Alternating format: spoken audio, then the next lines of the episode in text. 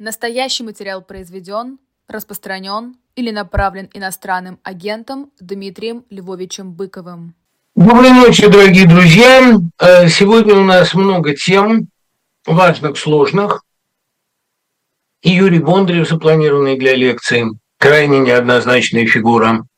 И еще более неоднозначная фигура Евгений Пригожин, э, о котором наибольшее количество вопросов, понятное дело. А вопросов три а, жив ли, или скорее жив, чем мертв, вы понимаете, что Евгений Пригожин не тот человек, который убивается с первого раза. Уже несколько раз были попытки покушения, крушения самолетов. Он вообще мобильный был человек, много ездил, поэтому представлял собой довольно уязвимую мишень. А, итак, э, жив ли? Кто мог его убрать. И последний вопрос, что из этого выйдет? Каковы возможные последствия? Один из постоянных участников наших трансляций уже здесь и ходит, пытаясь вам послать привет в эфир. И, конечно, я не могу лишить его этой возможности. Понимаете, да иди уже, Господи, что ты мнешься. А дело в том, понимаете, что многие меня спрашивают, как в это время не сойти с ума. А вот так. Поддержишь Бобза, и вроде ты не сошел с ума. Помаши людям. Вот он вам машет, он передает вам горячий привет и говорит, что будущее есть. И вот оно сидит. Помните, как мы на эхе выносили его всегда в момент, ну как, три те три раза, что мы уже выходили при нем, мы вносили его в момент появления Нового года. И в свой первый эфир он пошел в двухмесячном возрасте. Вот, надеюсь, что этот Новый год мы тоже будем встречать вместе. Не знаю где, не знаю как. В Москве, не в Москве, но где-то встречать, конечно, будем. И, естественно, в момент Нового года, символизируя собой светлое будущее, сюда войдет пухлый. Э, сейчас он идет по своим пухлым делам получает свой законный апельсин, который честно заработал в эфире. Так вот, эм, фигура Пригожина явно вызывает очень неоднозначные оценки, при том, что это чудовище. А надо было очень постараться. И постараться, именно измельчая, как бы дотрахиваясь до мышей, а, абсолютно нивелируя элиту и вычищая ее и фильтруя. А иными словами, нужно было постараться, чтобы на фоне современной российской элиты самым ярким метеоритом, именно как метеорит он с этим самолетом и упал, ворвался в нашу жизнь этот бывший зэк, бывший повар, бывший э, военный, бывший прямой подручник Путина и так далее, бывший соучастник всех преступлений военных, создатель э, частной военной компании, э, создатель чудовищного трольчатника и сети э, пиара, включая совершенно дикие фильмы типа «Солнцепёка», чтобы этот человек стал самым ярким персонажем в России и, безусловно, человеком года, если выбирать из россиян.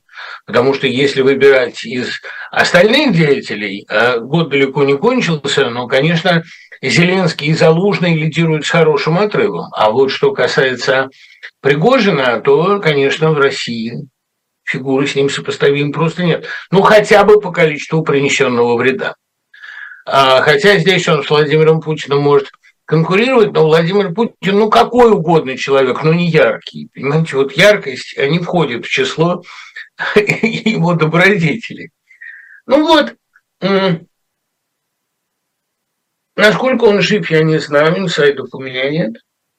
Но могу вам твердо сказать одно. Это важная черта к его характеристике. Это сложный парадокс. Вы знаете, я обычно никаким смертям не радуюсь, потому что добрый или злой человек, или чудовище, как в нашем случае, да, такое чудовище, символизируемое кувалдой, у живого есть шанс передумать, а есть шанс раскаяться, есть шанс измениться, а у мертвого такого шанса нет. Знаете, как в знаменитом фильме Марка Захарова говорил доктор э, в формуле любви, живому все хорошо. А мертвому уже все бесполезно. Ни почести, ни хвалы, ни приговоры, ни ругань, ничто не воскресит. Поэтому э, живая собака лучше мертвого льва. И, разумеется, у Евгения Пригожина был еще шанс нас многократно удивить. Может быть, кстати, этот шанс у него сохраняется, и где-нибудь на Марсе или где-нибудь в Африке или где-нибудь в Латинской Америке, традиционном месте побега военных преступников, он вдруг возьмет да и напомнит о себе. Бывает, бывает, конечно. Я совершенно не исключаю того, что он, а, понимаете, живехонек, и все у него в большом порядке. А это я просто начинаю уже вопросы отслеживать, которых приходит страшное количество. Спасибо вам большое. Ну вот, э, естественно, что одна из самых больших загадок, кто мог это сделать и с чьей санкции. Я не думаю, что такие вопросы в России решает только Путин, хотя Путин замкнул на себя решение всего и достроил такую железобетонную, как ему кажется, на мой взгляд, такой из палок и навоза, но все таки вертикаль. Это мог быть и он, но это дело в том, что эта страна-то ускользает из рук. Она уже не знает, там левая рука, что делает правая, и не только руки в таком страшном рассогласовании, но и печени, почки, а мозг вообще как-то либо отключился, либо рассредоточился по нескольким центрам принятия решений. Поэтому я не думаю, что это может быть эксклюзивно Путин. Это может быть армия. Да и потом, понимаете, вот Слащева, который был, или Слащева, который был прототипом Хлудова, а, кто-то ведь убил из родственников его жертвы, из родственников казненного им солдата, а вовсе не санкции Сталина это было сделано. Я все-таки не думаю, что российский народ способен действовать только с санкцией там, Сталина, Путина, Берии и так далее. Это могло случиться по чьей-то инициативе, он многим успел насолить. Ну, правда, то, что он пролетал рядом с одной из любимых резиденций вождя, так называемого, это тоже еще один аргумент, что, может быть, вот с ним решили разобраться на подлете, не дожидаясь, пока он сдетонирует. А я э, предполагаю, во всяком случае, что инициатива исходила не от центральной власти. Центральной власти Пригожин был очень нужен для решения, простите за каламбур, потому что нужен, это как раз был один из вагнеровцев, якобы тоже мы ничего не знаем достоверно о нем, убитый кувалдой за то, что перебежал. Значит, естественно, что Пригожин нужен был для а, решения самых грязных вопросов чужими руками. И как судьба нужна, неизвестно, так и судьба Пригожина. Он вообще такая личность, про которую ничего нельзя достоверно сказать. Насчет того, жалко, не жалко, там, талантливый, не талант, конечно, по-своему, гораздо более талантливый злодей, чем подавляющее большинство нынешних а, таких злодеев-бюрократов, злодеев-администраторов и так далее. Но, видите ли, вот э, один журналист, которого я довольно высоко ценю, написал, почему так жаль этого несчастного человека. Наверное, несчастного, наверное, жаль, хотя этот же журналист мне высказывал совсем другие его оценки, разные бывают. Но у меня есть ощущение, что если бы он сейчас оказался жив, большинство жалеющих о нем были бы разочарованы. Это странное такое парадоксальное ощущение, понимаете, вот э, могу сказать почему. Потому что э, гибель Пригожина – это даже не то, что это какая-то движуха, гибель – это наоборот не движуха, это переход в состояние полной неподвижности. А он как раз единственный, кто какую-то движуху в последнее время создавал. Я не фанат движухи. Проблема в другом. Это просто был бы шанс, что вот Бог лишний раз демонстрирует, до какой степени он не фраер это было бы возмездием очень явному, очень наглому, очень циничному и совершенно неуязвимому злу. А зрелище неуязвимого и циничного зла, оно развращает душу. Оно, в принципе, очень вредно. Вот если есть вещи не душеполезные, а прямо душу убивающие, это зрелище безнаказанного зла. Да, у нас есть, конечно, потрясающая фигура украинского президента и многих помогающих ему людей. Вот действительно я тоже, слушая сегодняшнее выступление Зеленского, кто бы его ни написал, я верю, что он сам редактирует большую часть своих речей, вот а те, кто перед смертью сказал «Слава Украине», мне из Киева написали, послушай, потрясающая речь. Я немедленно послушал, я действительно до слез. Все-таки, когда появляется король-наратор, король-актер, король, который умеет президент, лидер, который умеет так сказать, так донести свои слова, так их проинтонировать. Это великое дело. Мы вступаем в эпоху королей нараторов, людей, которые профессионально делают одно, дают стране сюжет существования. Все остальные занимаются своими делами, экономикой, военными делами, обороной, там, образованием. А он дает понять смысл жить, дает понять, что мы живем и куда мы движемся. Это великая профессия, великая работа, и он с ней гениально справляется. Я не думаю, что кто-то другой мог бы так говорить сейчас со страной.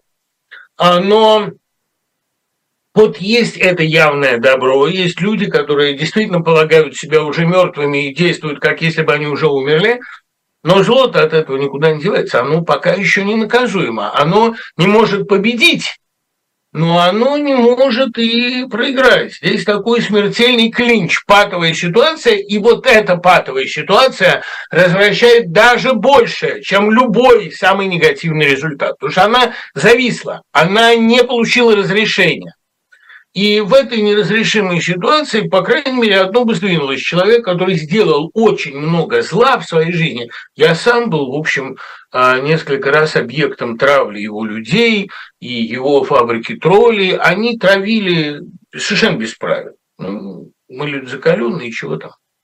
Так вот, э, было бы ощущение, что человек, сделавший очень много зла, а, вдруг взял да и доигрался. Вдруг взял да и нарвался, вдруг взял да и, условно говоря, вписался в границы Божьего терпения. Это страшное ощущение. Рядом с тобой просвистела Божья десница. Я несколько раз был свидетелем таких вещей. И эм, вот это зрелище Божьего возмездия, которое осуществлялось непонятно чьими руками. Ну, ясно, за этим стояла бы попранная, оскорбленная мировая справедливость. Если бы он неожиданно воскрес, многие были бы разочарованы, просто потому, что оказалось опять ничего окончательного в этом постмодернистском мире нет. Ну, как у Шендеровича в том рассказе «Помер, Царство Небесное». Да ничего, откачали. И оказался жив, да, принесли его домой, оказалось, что он живой. И это будет тот случай, когда подавляющее большинство будет разочаровано. Хотя бы один сюжет нашей жизни, один из сюжетов, который сегодня делает нашу жизнь совершенно невыносимой, дополнительно этически невыносимой, эстетически отвратительной. Один из сюжетов, одна из арок получила завершение. Ну, да, наша жизнь сегодня такая, что действительно завершения может и не быть. Он может вполне оказаться живым. И что это за типаж, вот хотелось бы мне сказать. Я много раз говорил, что это Распутин, и еще одно подтверждение этому пришло, потому что Распутин не может быть терпим в умирающей империи. Распутин осуществляет манифестацию а, глубинного народа, связь с глубинным народом. Во времена Распутина глубинным народом были сектанты, которые, в общем, и составляли в это время и религиозную, я думаю, организационную душу России. А эм, Сегодня глубинным народом являются зэки, и совершенно прав Арестович, говоря, что и глубинная мораль России – это зэковская мораль. Мораль просоленных мужичков, как он выразился, это действительно так. А я боюсь, что ну, как боюсь, я понимаю очень хорошо, что единственной связью между глубинным народом, глубинной моралью населения России и властью был Пригожин. Вот представитель зэковских нравов, зэковского сообщества, блатной истерики и всего остального на высшем уровне в России. Человек, который ни перед чем не останавливается. Вот это и была такая духовная скрепа. Я много раз тоже говорил, что главная духовная скрепа России – это тюрьма. Э, архипелаг ГУЛАГ. И вот он был ее представителем, ее голосом наверху, он был такой связью, как в последней повести Бабеля «Старая площадь 4 дирижабль гибнет от того, что нет связи между рулем и хвостом». А вот он был такой связью. А как раз Путин был единственной связью между народом и царем, и царю он мешал, потому что компрометировал его. Царица была его э, главным лобби при дворе. Ну, вот так получилось, что поскольку, ну, поскольку он лечил наследника за шептом или производил на нее впечатление универсального лекаря-наследника. Распутин неоднократно предрекал, что его убьют, и вся его экстрасенсорика не, подказала, не подсказала ему, что орудием убийства выступит именно Юсуп Фапуришкевич. То есть два человека с разных сторон, весьма приближенные ко двору. Значит, и здесь тоже есть какие-то люди, весьма приближенные ко двору, которые в условиях обострившейся придворной или, а, так сказать, ну, элитной конкуренции этого человека убрали. Распутин предрекал, что после него империя и года не простоит. Потому что это действительно последняя связь между народом и царем. Я тоже думаю, что после Пригожина она и года не простоит. А может быть, сейчас все вообще ускоряется. Понимаете, где можно вот так публично в наглую средь бел дня ликвидировать правую руку этого режима, там само туловище не может себя чувствовать слишком уверенно. А он вообще похож на Распутина. Такие же вкусы, такие же таланты, а, такая же мера цинизма, такое же использование официальной демагогии в случае Распутина православной, в случае Пригожина военно-патриотической. И Распутин, вот ну, что хотите делайте, я много обсуждал эту фигуру а, с Родзинским, человеком, который прекрасно понимает театральную природу истории, ее такую презентационную, если угодно, зрелищную природу. И вот э, у него, например, Распутин вызывает довольно сильную брезгливость. Ну, как и у Алексея Толстого, который тоже писал о нем и говорил, что ну более омерзительной фигуры нельзя себе представить. Жрал вареную рыбу, а волосы вытирал, то есть руки вытирал, а волосы фрейли на прическе. И, и наслаждался тем, что он царицку хватает. Это, да, такой предел цинизма. Отвратительная фигура, но талантливая, ничего не сделаешь. Понимаете, если бы Распутин не был талантлив, если бы он не производил такого пугающего, какого-то мистического впечатления, наверное, он бы не добивался ничего. Вот когда в фильме Климова «Агония», гениальной, избыточной, страшной трехчасовой картине, когда в этом фильме на его глаза, даже на фотографии наезжает камера, а уж как его играет Петренко, это вообще э, э, святых выноси. А не случайно столько экстрасенсов перебывал на съемках и гипнотизеров. Этот гипнотизирующий взгляд ведь так просто не имитируешь. Там Петренко чуть с ума не сошел на этой картине. Она мучительно делалась, мучительно выходила и мучительно складывалась потом его судьба. Ну, кстати, зато Петренко на всю жизнь подружился с Райковым гипнотизером и многих у него приемов набрался. Так вот, я, кстати, видел его в мастерской Райкова, сильное было зрелище. А Райков играл Хвостова, апропos.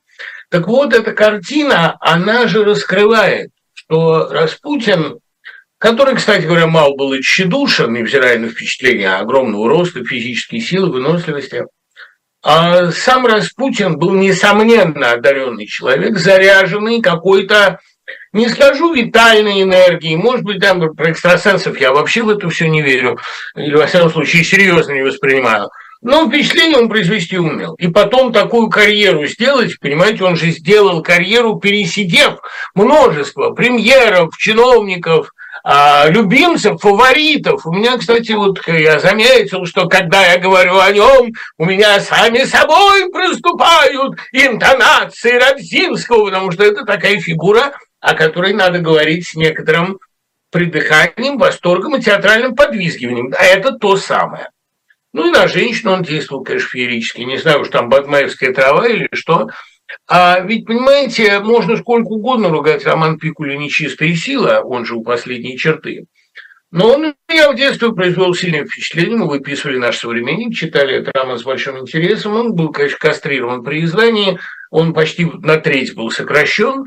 Но из всего, что написал Пикуль, и сам он считал этот роман лучшим, и он пожалуй, самый увлекательный, ну, такой трагифарсовый, смешной, в нем есть определенная неизбежная доля советской а, фразеологии, но вообще-то он и про это, он про агонию. Это агония и есть. И а, в агонии всегда появляются такие фигуры. Знаете?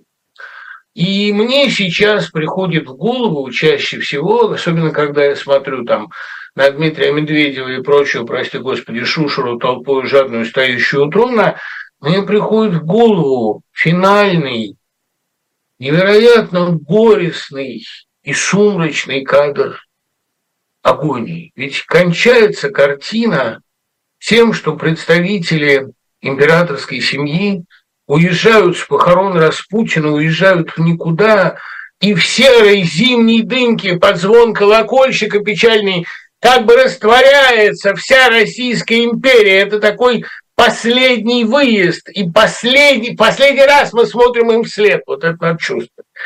Вот так, я без, без сочувствия, без сострадания, но с большой грустью, потому что это же, это же финальный выезд, финальной итерации Российской империи. Вот она себя до этого довела. Конечно, ужасно, что э, при, так сказать, последних судорогах этой империи э, присутствовала, как писал Ленин, шайка с чудовищным Распутиным во главе. Чудовищно. Какие тут могут быть сомнения?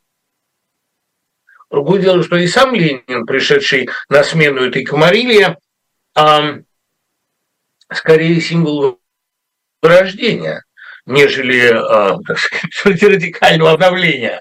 А, они с Блоком два по-своему вырождающихся представителя рода. В случае Блока это вырождение прекрасное.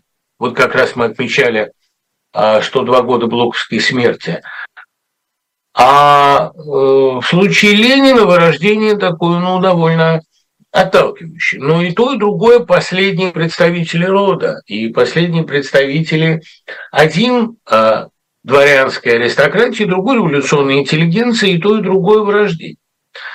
Так вот, э, то, что при, при финале Российской империи, которая начала пожирать сама себя, главной фигурой был Пригожин – это очень наглядно говорит и о состоянии этой империи, и об ее перспективах, и о том, как она, в каком качестве она, угу. господи, войдет в историю. Ну, ужасно, конечно. Но, с другой стороны, нельзя отрицать, что Распутин долгие-долгие годы давал а, пищу художникам.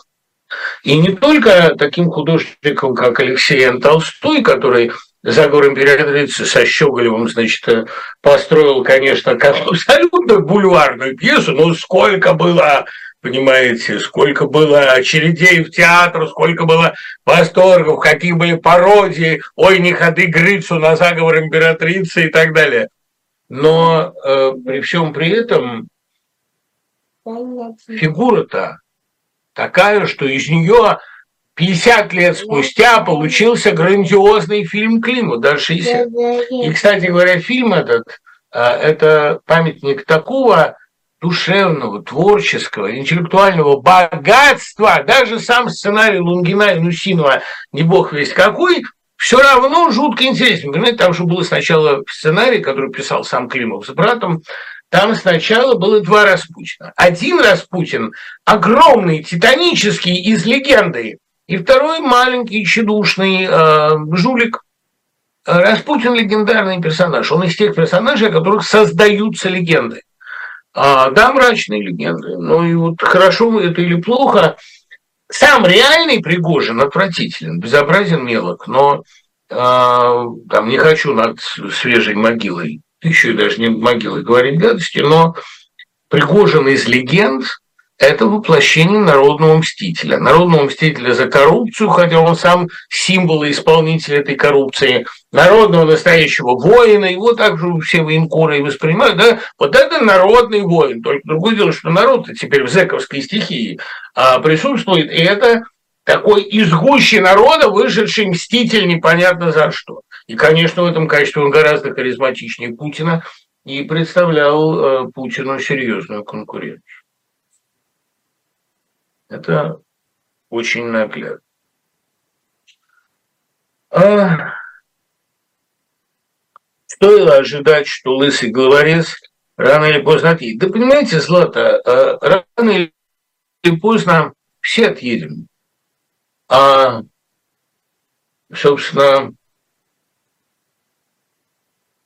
как пишет мой любимый украинский поэт, ради этого случая даже перешедший на русский, Хоть раньше или позже, но все же расцвело. Сдыхай, сдыхай, Пригожин, подохнет и... Ну да, в Украине это воспринимается, наверное, сейчас, одну секунду, простите, я просто отвечу на звонок срочно. Да. Yes.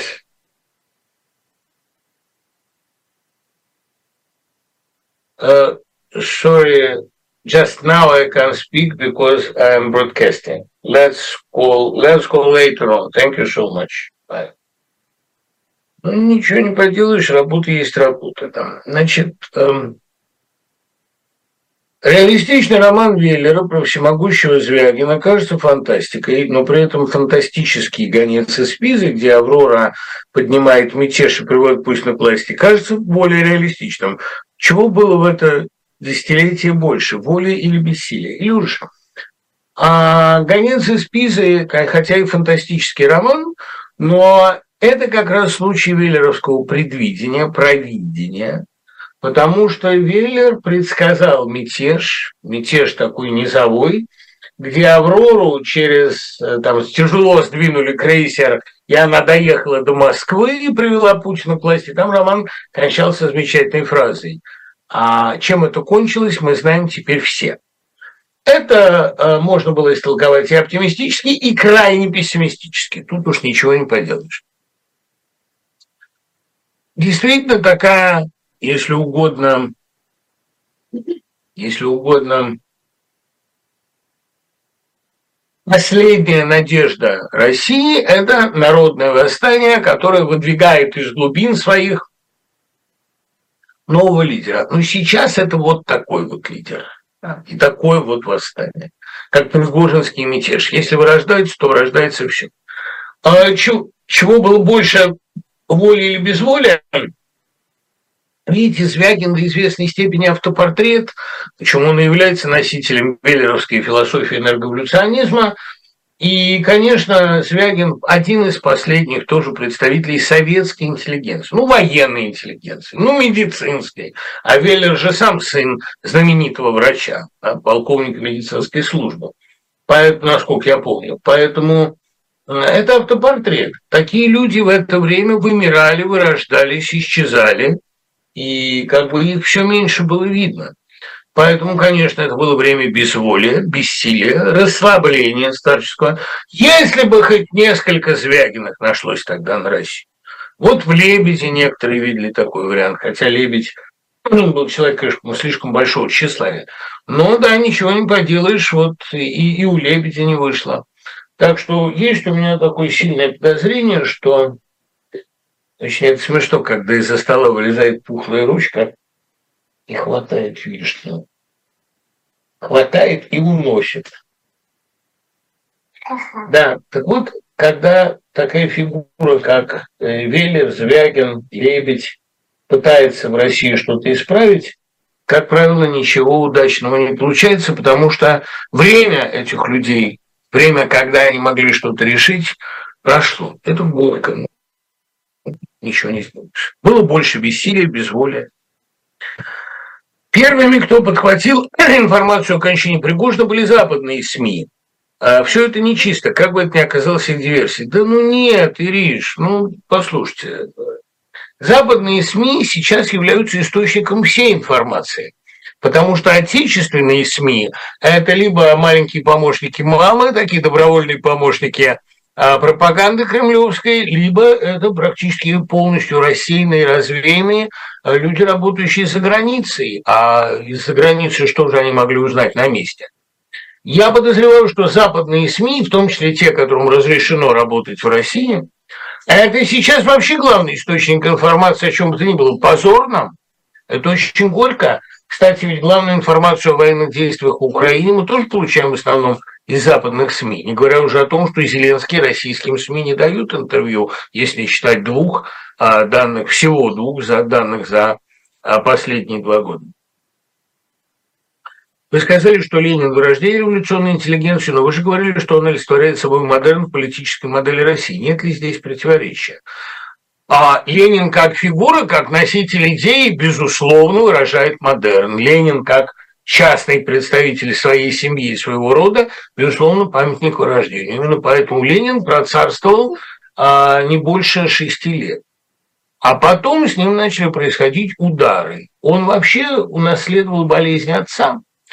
А, слабые сосуды, прежде всего сосуды мозга, и при этом невероятная раздражительность, невероятная склонность к, э, знаете, вот к чему? К психосоматике такой. Действительно, у него на соматическом уровне немедленно отображались все его ментальные проблемы. А его же, понимаете, у него мозг, по сути дела, взорвался. Три инсульта подряд, которые он пережил, это как бы три взрыва мозга. А почему? А потому что он столкнулся со стеной. Он думал, что он воспользовался Россией, чтобы в России в слабом звене построить социализм. А вышло, что Россия воспользовалась им. Понимаете, какой каш? Россия его вот так вот а, перекорежила и его руками воспроизвела имперскую схему. И когда он понял, что у него под руками выстраивается то же самое, когда он прочел сборник сменовеховцев, одна из последних книг, которую он читал, «Смена вех», когда он понял, что в нем видят красного монарха, вот тут-то, я думаю, он и понял, с какой страшной силой столкнулся, какой это а, костный моллюск, вместо рабочего класса. Ему приписывают, конечно, вот это а, разочарованное письмо 22 года, где он пишет, что класс – это не волевая единица, а не мускул, а моллюск. Но э, я думаю, что подобные мысли могли приходить ему. Вот Анжелика Порозова считала, что письмо подлинное, замечательный историк. Я считаю, что нет, не подлинное, но ну, не похоже на Ленина по стилю. Но то, что он чувствовал что-то подобное, конечно, потому что дело его жизни погибло еще при его жизни. И у него на сей счет никаких иллюзий нет.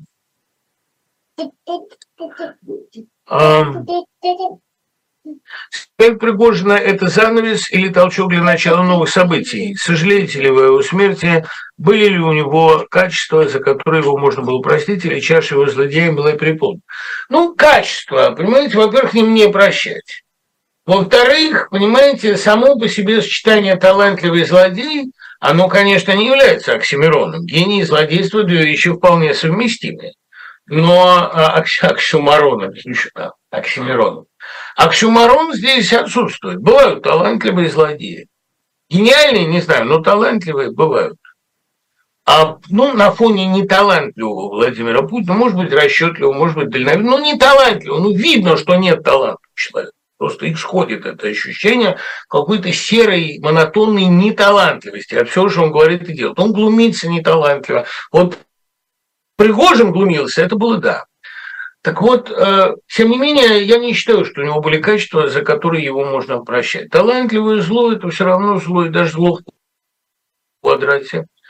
Что касается того, будет ли это толчком новых событий, нет, во-первых, если он воскреснет, он станет таким окончательным народным вождем, пока народный лидер не воскрес, Трикстер, у него нету полноценного а, ореола, нет полноценной легитимности. Я, кстати, уверен, что даже если он действительно погиб, ведь в наше время с помощью технологии сделать двойника или смонтировать его видеообращение, например, там «Я в аду», температура плюс 70 градусов, все как мы любим, цитирую его последнее явно имитационное обращение из Африки. Я думаю, что больших проблем нету возродить Пригожин. Если есть версия о том, что даже воскрешение Христа было выдумано апостолами, хотя на самом деле, мне кажется, там слишком явные свидетельства, например, в Эммаусе, то, что они его сначала не узнавали, такого не выдумаешь. Но ну, такое преображение невероятное, а волшебное. Но я думаю, что а, а воскрешение Пригожина – это практически неизбежный этап смутного времени. Ведь Лжедмитрий – это сначала воскресший царевич, потом воскресший лже-царевич, потом воскресший Тушинский вор, сатара-стара-стара. Они будут появляться и воскресать. Вот я не люблю ванговать, хотя это очень приятное занятие, но я с огромной степенью уверенности могу предсказывать в ближайшее время возрождение Пригожина вне зависимости от того, что жив он или мертв. Мы попали в сериал. Но мне, кстати, еще год назад Геннадий Корбан, еще в офисе в Днепре, за две недели до лишения его гражданства говорил, поймите, мы живем в сериале. Да? Он вообще драматург был по образованию, или это институтский. Он говорит, это не Шекспир, но это очень качественный сериал. Да, мы живем в сериале. Украина живет в «Слуге народа», который из комедии перешел в трагедию, но народную по-прежнему.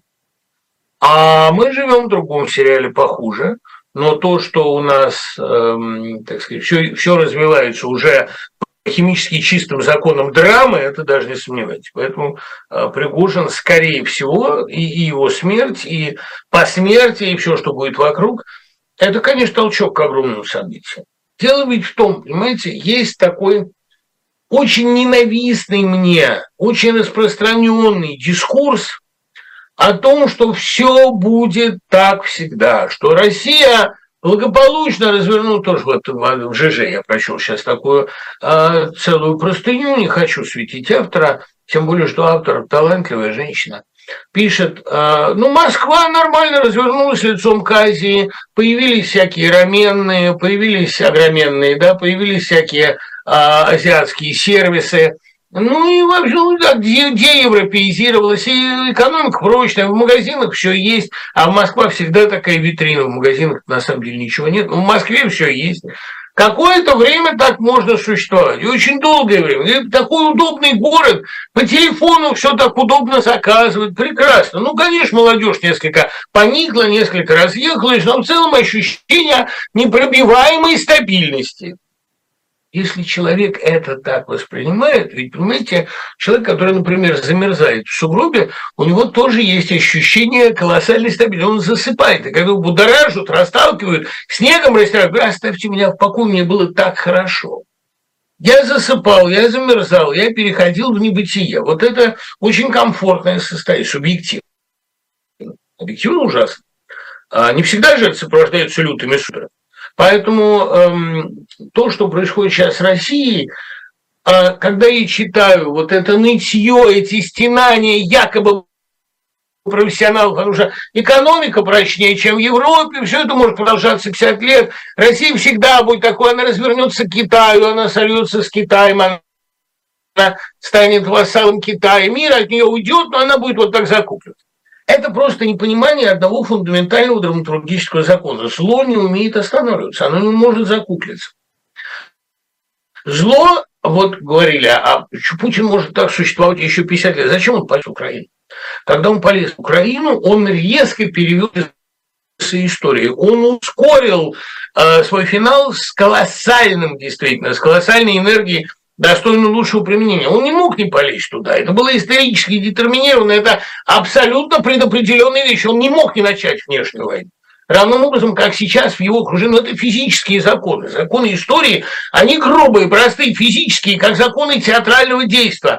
Не может человек остановиться, он обязан создавать бучу в своем, ну, не просто бучу, сейчас это уже все воспринимают как он создает бучу в соседней стране, которая стала символом действительно уничтожения варварского, но он создает бучу вокруг себя он с колоссальной силой провоцирует свое окружение, а окружение, потому что разделяя власть, а дальше он становится заложником этой стратегии, потому что в системе сдержек и противовесов так называемые неизбежные конфликты внутри элитные, но а гибель Пригожина, если она действительно была, или даже если она не была, она ускоряет все. Вопрос, почему август? Я помню, я Жалковского мучил этим вопросом. И он э, пытался мне объяснить, что август не исключен. Помните, как анекдот, да, любимый анекдот Ширвинта? Скажите, спросили кота, правда ли, что в марте месяце ерунда, прошипел кот, март месяц не исключение.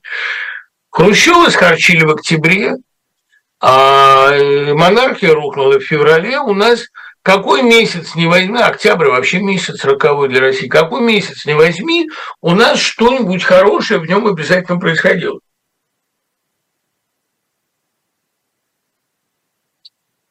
Поэтому, по всей вероятности, э, та кажущаяся незыблемая система, которую построила застойная вот эта умирающая империя, она обречена, потому что внутри нее будут происходить и не такие еще передряги. Передряги эти будет гораздо больше. Понимаете, хотим ли мы того или нет, но это по Пушкину, э, позвольте мне перефразировать, да? Громада сдвинулась и рассекает волны. Лавина тронулась и рассекает горы.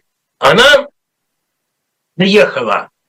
Какой камушек здесь тронул? Украина ли, Пригожин ли, Путинский или какие-то, даже не важно. лавина пошла. Она может ползти довольно долго.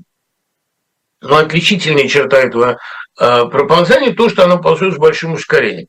А вот эти этерналистские разговоры, что это все навеки, что это навсегда, э, это было бы хорошо, если бы система была внутри себя стабильна. Но для нее, помните, как говорил Леонид Георгиевич Зорин устами Екатерины в своей лучшей песне, «В великой державе застой опаснее поражения». Застой для великой державы неприемлем, она будет обрушивать себя любой ценой. Первым человеком Камю говорит, что в сущности он, модернист, на самом деле любил всем сердцем неизбежное все, данное судьбой, все, что ему приходилось выбирать самому, он заставлял себя любить. Как тут не расплакаться? Э, я думаю, что, знаете, Камю а, совсем не та фигура, которая годится для разговоров об экзистенциализме.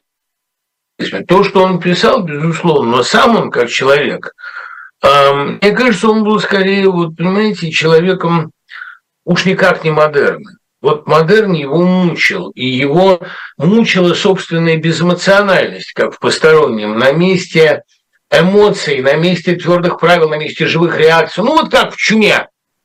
А он видел в людях вот чекучее и повальное попустительство своим слабостям, как Лев Анецкий это называл он эм, человек в душе был очень архаический. Может быть, его гибель, я не знаю, было ли это самоубийство, не думаю, но его гибель, его творческий кризис был во многих отношениях предопределен вот этим не, э, несовпадением.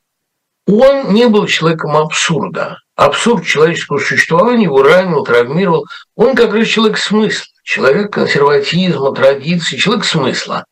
А мир вокруг становился все более бессмысленным. Поэтому его экзистенциализм – это была стоическая позиция классического человека перед лицом а, кошмаров, скучных кошмаров 20 века. Потому что «Чума» – это, прежде роман о страшной скуке чумы. Как вам «Черный август России»? Оправдывает ли он ваши ожидания или все еще впереди? Еще раз Паки скажу – что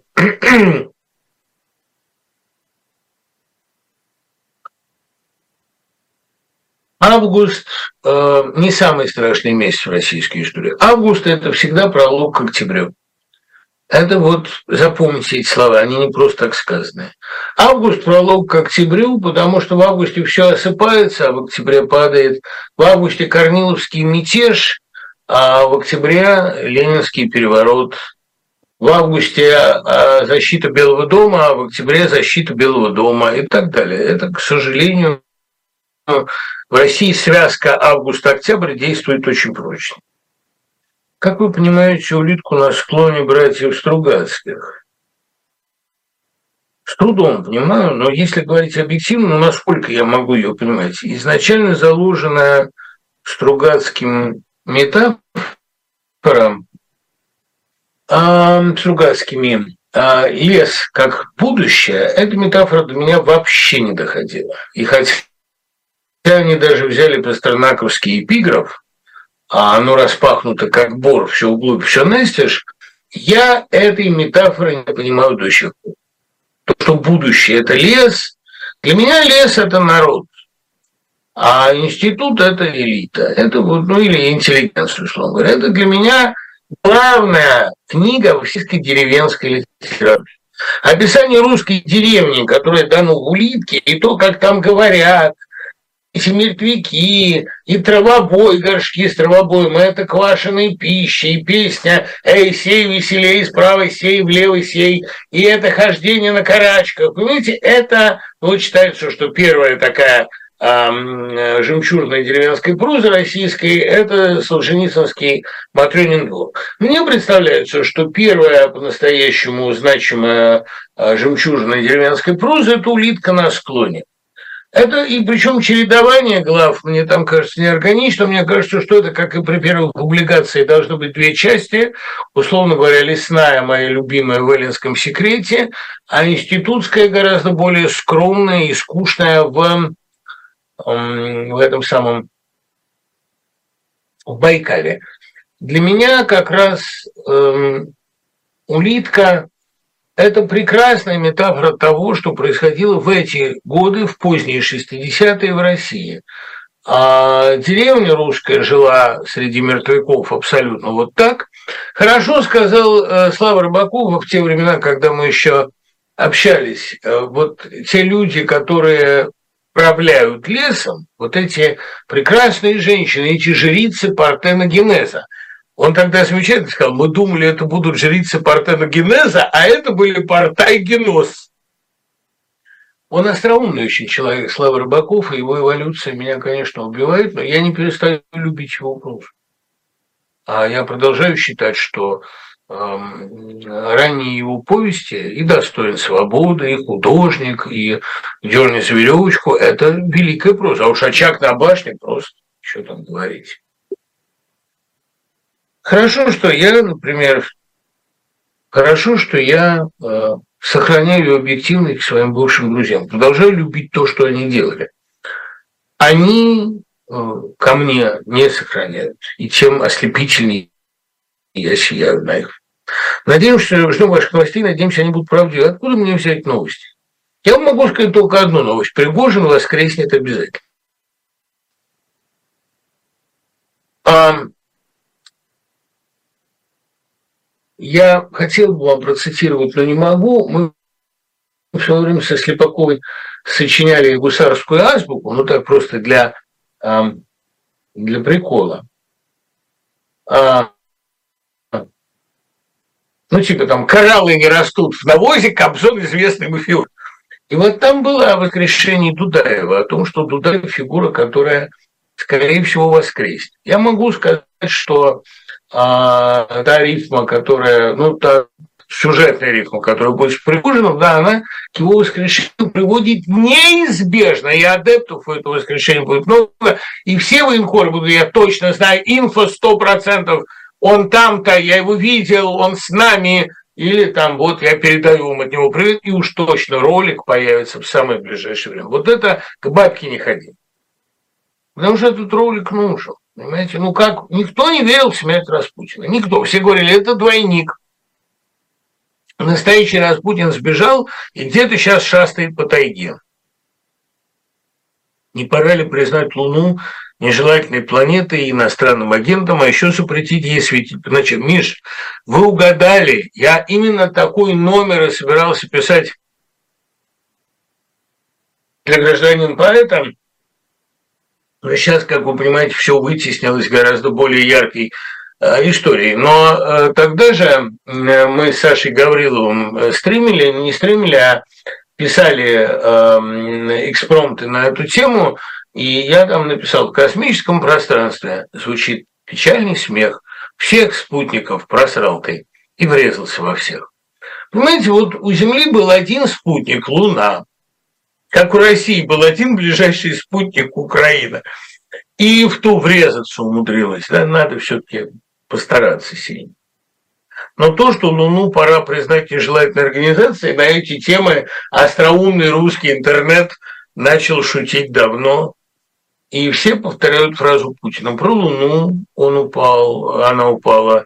Про самолет Пригожина он упал. Это все Владимир Владимирович заложил. Смотрели вы новый фильм Андрея Смирнова «За нас с вами»? Смотрел и рецензировал его в эфире. Хорошая картина, хотя у меня есть претензии к ее сценарию. И мне не нравится вот этот сюжетный ход, который двух Андрея Сергеевичей внезапно связал, что в этой системе возможно только эксцессы. Случайно окажется добрый человек, добрый чекист, который будет помогать. Одной вызволять отца, другой искать дочь. Но, условно говоря, что в этой системе возможны только счастливые случайности. Случайный добрый человек из КГБ, из НКВД.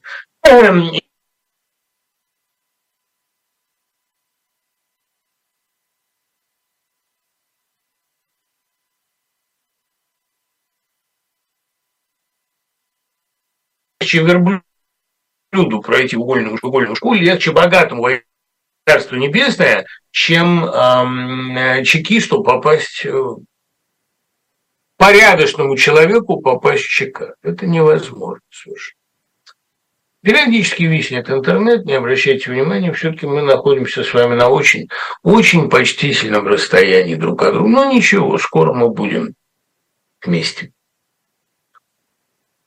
Актуален ли этот фильм сейчас, когда Сталина отмывают, очищают, и сам Смирнов на вопрос, почему он решил снять фильм про те времена, поднимает руки и говорит, что идея пришла свыше. Не свыше, а сверху. Он же смотрел на верхушку общества, и, конечно, она ему пришла. Понимаете, эта картина, она э, отчасти провоцирует те претензии, которые ей высказали. Она дидактична очень, слишком дидактична. Лучшие сцены там массовые, побочные. Героиня, сыгранная Юлией Снеги, а, понимаете, Снегирь слишком триумфальная красавица. Вот я думаю, что Рапопорт была здесь бы более уместна, такая более истеричная, более еврейская. А Снегирь, она э, такая, для меня она до сих пор Рада Гаал, или там вот э, в замечательном фильме «Снежкина. Цветы календулы», по-моему, там она играла, если и нет, или не «Цветы календулы», в другом, ну, какой-то из снежкинских картин, там тоже про трех сестер. Она абсолютная красавица, и она в этой картине в этой роли она слишком ослепительная для того, чтобы быть женщиной 53 -го года. У меня есть претензии к этому фильму. Нет у меня претензий к главному. Потрясающе точной интуиции Смирнова – который показал ведь по большому счету не э, кризис верхов и не предсмертие Сталина и не коллапс системы. Он показал чудовищное состояние народа, его доносительство, гниение, его готовность поверить во врачей убийц, Ермольник там блестящая роль. Он э, показал массовое заболачивание территории, заболачивание народа. Вот об этом картина. И в этом плане она, конечно, величественная, чрезвычайно точная. А требовать от Смирнова и от любого другого художника, прежде всего, соразмерности в наше время, по-моему, нельзя. Э, иногда, понимаете, надо заорать. Этот фильм «Крик». А то, что Смирнов умеет снимать фильм художественно совершенно, он это доказал ангелом, доказал это белорусским вокзалом, доказал, по-моему, самой совершенной своей картиной «Верой и правдой», и мне от него художественного совершенства не нужно. Вот же грандиозная картина. Другое дело, что у Смирнова везде и всегда есть один художественный принцип – медленный разгон и лавинообразное движение к финалу. Так и во «Французе», так и в «Осени». Это кому-то нравится, кому-то не нравится, но это почерк художника. Первый час медленный, второй вот такой. Кстати говоря, у Германа «Трудно быть богом» ведь тоже картина первую половину разгоняется, а вот потом, когда начинается погром Руматы, вот тут, конечно, она страшная, не оторвешься, но при этом а, темп ее выдержан очень хорошо. Это ну, такая особенность почерка. При этом я э, вообще считаю, что Смирнов – это блистательный сценарист и очень сильный режиссер. Но «Вера и правда» просто, мне кажется, самой лучшей картиной потому, что там потрясающая Калягинская роль, там великолепная вообще сама метафора архитектуры, взятая как история. Это фильм о борьбе с архитектурными излишествами. Он в меру смешной, в меру трагический. Вот этот больной Калягин, которому проводят телефон, и он со Сталином беседует, но это это как бы такой Гроссман без Гроссмана, жизнь и судьба. Там со Штромом была эта сцена. Удивительно, что Смирнов это угадал, и э, «Жизни и судьбы» не читает. Же фильм 75-го, что ли, года. Пригожин всегда демонстрировал силу, презрение к смерти, а сейчас смерть с презрением отнеслась к нему. Но это в любом случае не повод злорадствовать, понимаете, потому что, я говорю, у живого всегда есть возможность исправиться, а у мертвого такой возможности нет. Нравится ли вам творчество Рафаэля Альберти? Был период в моей жизни, когда нравилось безумно. Маринера Энтера «Моряк на суше» – сборник, который я знал наизусть. А песенки на него какие-то сочинял, там участие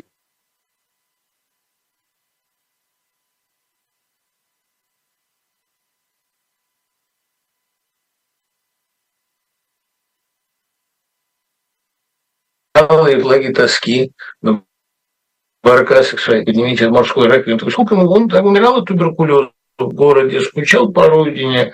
Ему было 23, что ли, года, когда он писал этот сборник. И он был прекрасный.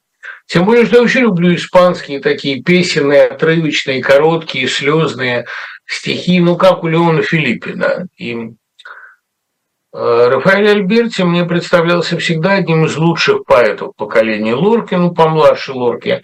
Но там, видите, в чем проблема. Рафаэль Альберти довольно быстро увлекся коммунистическими идеями и начал писать э, сонеты про коммунистическую партию. Э, это, конечно, помогло советским переводчикам его переводить, а ему приезжать в Россию. Я видел потрясающие совершенно кадры его выступлений здесь живем, не, не видел, к сожалению. Он же прожил почти сто лет Альберти, и его пережил благополучно Франко. Его эм, сонеты в изгнании, но это все-таки хорошая поэзия. Но э, ранее Альберти под сильным лоркинским влиянием он был там, конечно, более непосредственно, был такой живой, понимаете, вот остановился экспресс дневной, там терпейник стоит стеной, милая девочка, ладуш лесной, водой ключевой ты меня напоила, я сердце оставил в пуст в кувшине с водой. Остановился экспресс ночной, там, где оливы спят над рекой. Милый рыбак мой, лодочник мой, водой ключевой я тебя напоила, и, потому что... А, а вот что-то Э, сердце свое я тогда уронила, старую лодку в баркас твой сырой. Вот это действовало совершенно волшебно, хотя это не бог весь что. Но особенно, понимаете, для человека, который там любит море, бредит Крымом, всеми этими делами. И для меня же весь год был ожиданием момента, когда я поеду к морю. Иногда получалось, иногда нет. Но море – это вообще то, что я больше всего на свете люблю больше леса, больше любого такого степного простора. Я под старость обязательно перееду к морю. И, ну, потому что я хочу просто жить там, где мне нравится. И нынешняя моя жизнь около э, большого, такого почти морского озера Каюги, буквально берегу, и регулярное купание там по утрам очень оздоровляющее, все это э, отголосок тех, э, той памяти. И, конечно, все морское, как новелла Матвеева, там, да, как Матвеева же на вопрос, почему у вас так много морских песен, всегда отвечал, потому что воды на земле значительно больше, чем суши. Это вот меня очень греет. И поэтому Рафаэль Альбертович у меня какое-то время был один из любимых поэтов. Потом, когда мать мне, значит, принесла его взрослые книги, я э, стал так почитывать, меня взял некоторый ужас. Вообще, большие поэты, начинавшие как модернисты, например, Арагон, они попадали на тему коммунистической партии, и все. Хорошо, что Арагону повезло как-то раскрепоститься под старость. Если предположить, что Пригожин оставался живым благодаря имевшемуся у него компромату на верхушку, стоит ли ожидать вброса этого компромата как реального доказательства его гибели? Виталий, э, во-первых, никакого компромата у него быть не могло, потому что а что является компроматом в наше время. Если вы узнаете, что Путин есть детей, это будет для него компроматом? Он нас этим удивит? Нет, не удивит. Это же, понимаете, спросили как-то, что должен, чтобы потерять власть. Я ответил, потерять власть. Ничего другого он сделать не может. Пока человек в России находится у власти, он может публично закусывать печень оппонента, может мучить детей, может детей, которых он лишил родителей, вытаскивать на сцену празднества в Лужниках детей из Мариуполя, из неблагополучной мариупольской семьи, и заставлять, заставлять девочку обнимать своего якобы спасителя, и, забывая слова, говорить о сотнях тысяч детей, которых добрый дядя Ангел спас в Мариуполе. Я когда описывал эту сцену для книжки ВЗ, у меня волосы дыбом вставали. Я лишний раз это пересматривал, это невозможно, это немыслимо.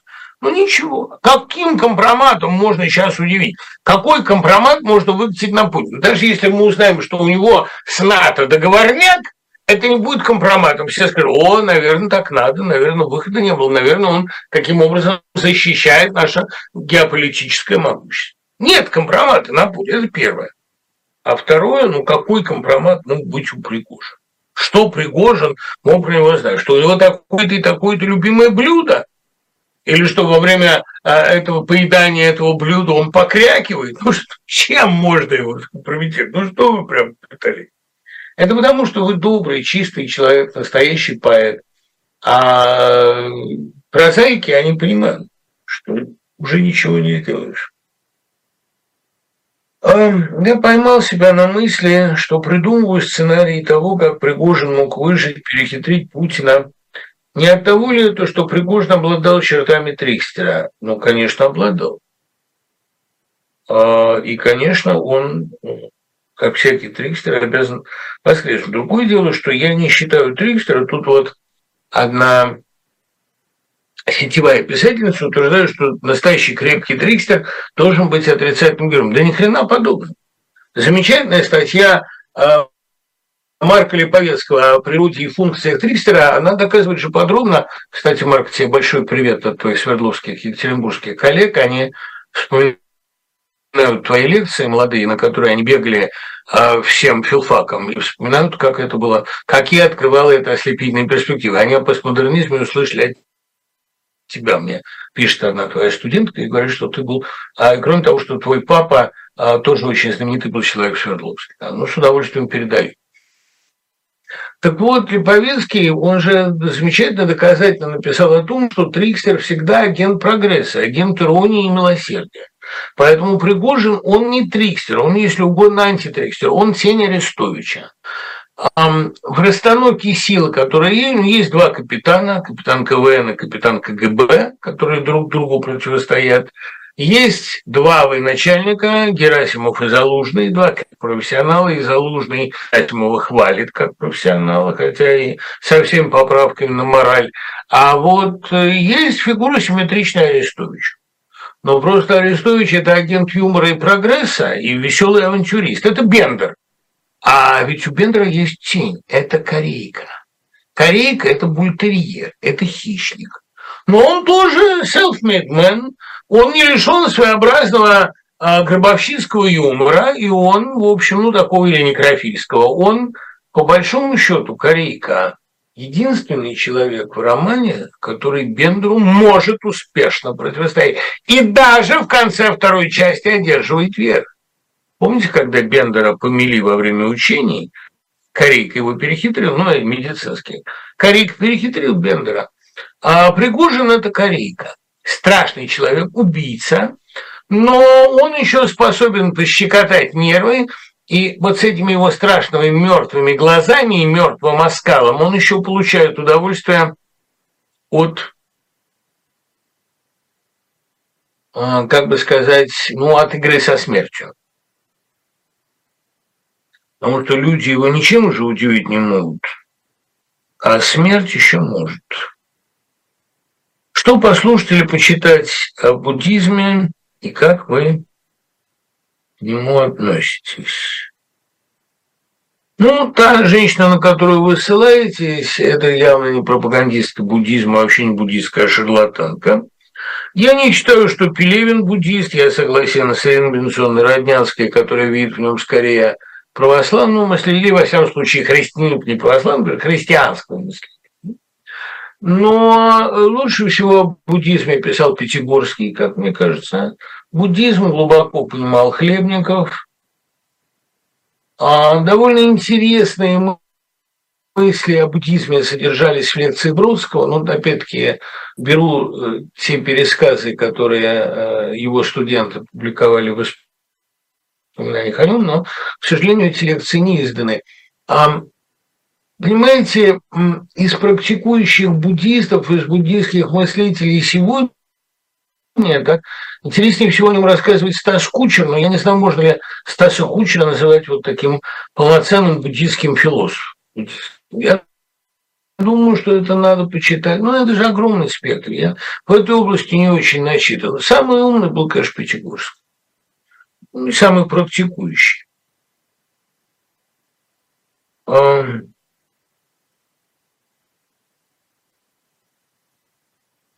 На каком романе сломался Бондарев? На выборе совершенно отчетливо. Сейчас буду об этом говорить. Насчет того, кто погубил ненаглядного Пригожина, думаю на Францию французам Россия перешла дорогу в Африке. Не нужно эти геополитические фантазии развивать. Франция было Пригожина столько же дела, сколько Пригожину дав Францию. Он обтяпывал там свои и власти, не знаю, путинские или лично, но какие-то делишки. Геополитиком, он не был никаким. Не сделал для страны ничего полезного. Обычный олигарх-уголовник, похер на то, что разбился. Ну, похер не похер, все-таки живой был человек. Но то, что он ничего хорошего для России не сделал, это факт. Тем более убийство в царе трех журналистов, и один из них, а, конечно, гениальный кинематографист Расторгуев, да и Архан Шумаль был человеком очень талантливым, да и третий с ними оператор тоже был талантливым человеком. Они все а, погибли из-за Пригожина, по его непосредственной наводке. И думаю, что здесь тоже вещь непростительная. Если человек посредственен во всем, во всех своих желаниях и потугах, потугах, может ли он стать идеальным учителем, который заставит детей перешагнуть через этого посредника и э, сосредоточиться на предмете? Нет. Учитель, который э, посредственность такая, что как бы он прозрачный сквозь него видно предмет, такого не бывает. Посредственный учитель – это всегда человек в футляре. Могу вам сказать, почему. Беликов. Дело в том, что если учитель – это посредственность, если он не может буквально зажигать, если он не может зажечь в классе, какими способами он будет поддерживать дисциплину? Только палочным. У учителя есть три всего способа овладеть вниманием класса. Первый – знать предмет так и рассказывать так интересно, что это поневоле на уровне эмпатии ученической увлекает. Второе – палочная дисциплина. Третий, вот это подход Викниксора, подход Сорокина, а, простите, Сорокина-Синского. Подход, который позволяет все время, жестокий, невротический, невротизирующий подход, который позволяет все время создавать в классе такие сложные, экспертно неоднозначные ситуации, где от детей постоянно требуется неоднозначный моральный Им интересно, но это очень сильно невротизирует. Это тайна, как Росинский это делал. Но он умел мотивировать детей не только феноменальным знанием предметов. Его школа не зря называлась Шкида, школа не Достоевского. Он ставил на детях довольно жестокий эксперимент. Ну, как ставил? Это был его стиль преподавания. Он садических интенций он не имел но он их ставил перед трудноразрешимыми моральными проблемами. Я думаю, так же действовал Корчик. Потому что школа Корчика, ну так страшная его судьба и героическая, она совершенно заслонила его гениальные работы и его прозу, потрясающую и гениальные его научные принципы. Ведь дело в том, что Корчика выгнали такие из его школы. Он дал детям такую свободу, что они избавились от него. А в принципе Корчик умел а, поставить ребенка перед ситуацией трудного нравственного выбора. У него не было секты. Он все время заставлял детей, вместо того, чтобы их учить, навязывать, он заставлял решать сложные моральные проблемы. Это третий способ быть интересным для класса. Я пока четвертого не выдумал. Я обхожусь этими тремя. Мать моя их в работе совмещала. Говорящие фамилии в литературе э, часто являются характеристикой персонажа. Где родился, там пригодился, чем пригодился Евгений Пригожин России. А я, кстати говоря, думаю, что это такой же псевдоним, как Распутин. А Распутин был новых. Я думаю, что Пригожин – это взятая им фамилия, и это не потому, что он пригодился, а потому, что он Пригожий. Но а без каких-либо эротических коннотаций. Но если пригодился, то он, конечно, пригодился. Только не Россия, а Путину. На него можно все свалить. Его грязными руками можно все сделать. А ему можно поручить вербовку убийц и дальнейшую социальную адаптацию убийц. Социальная адаптация, прямо скажем, не задалось. Многие продолжают убивать, вернувшись. Я бы не стал говорить, что он пригодится. Просто он оказался э, в нужное время, в нужном месте. Но, как видим, э, Бог не фраер.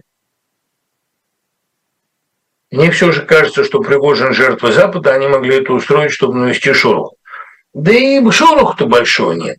Русское общество – это холодец. Вот я сейчас собираюсь опубликовать как отдельное эссе главу из книги «Холодец». Там у меня есть такие интермедии между тремя частями, там в книге три части, комедия, трагедия, мистерия, между ними есть такие интермедии. И вот одна интермедия называется «Холодец». А я больше всего ненавижу как структуру именно вот это вечно дрожащее желе. Это не отменяет моих периодических симпатий к заливному, там, чисто гастрономических, но, в принципе, холодец, вот это страшное дрожащее блюдо из мертвой свиньи – это такая метафора русского общества. Помните, как Путин открывает холодильник, там желе дрожит. да не пусть я со сметаной. Вот мне кажется, здесь то же самое. А, и потом писала какая-то женщина, есть эта поэтка, как она сочувствует Европе, у которой уже и отопления нет, и картошечку с сальцем не пожарить. Пока томится холодец, она принимает горячую ванну, нежит свои пяточки. Я так это и представляю. Вся женщина этого типа очень любит свои пяточки, ведь она этого достойна.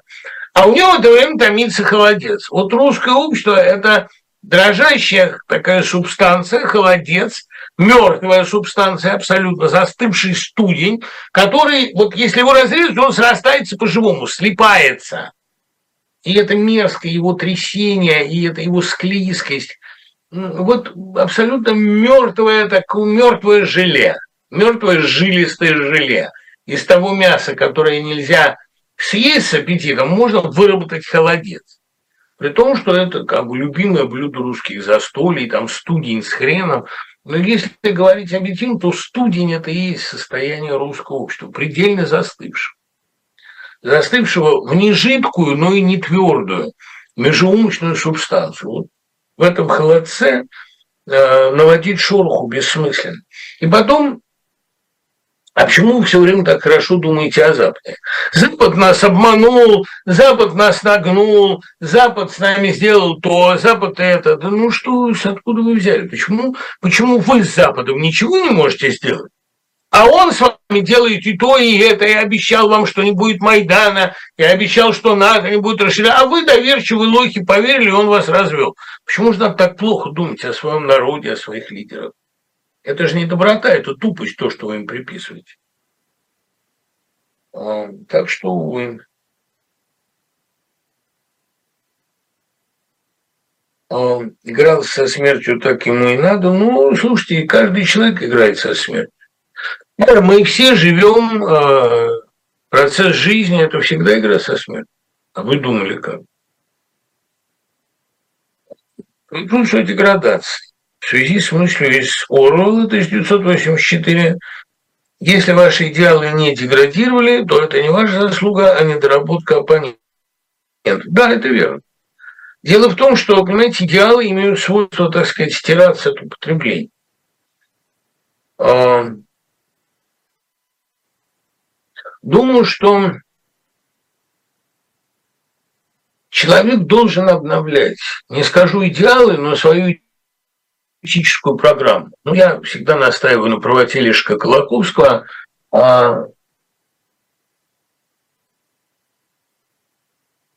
этика есть вопрос повседневного и ежеминутного, ежесекундного выбора.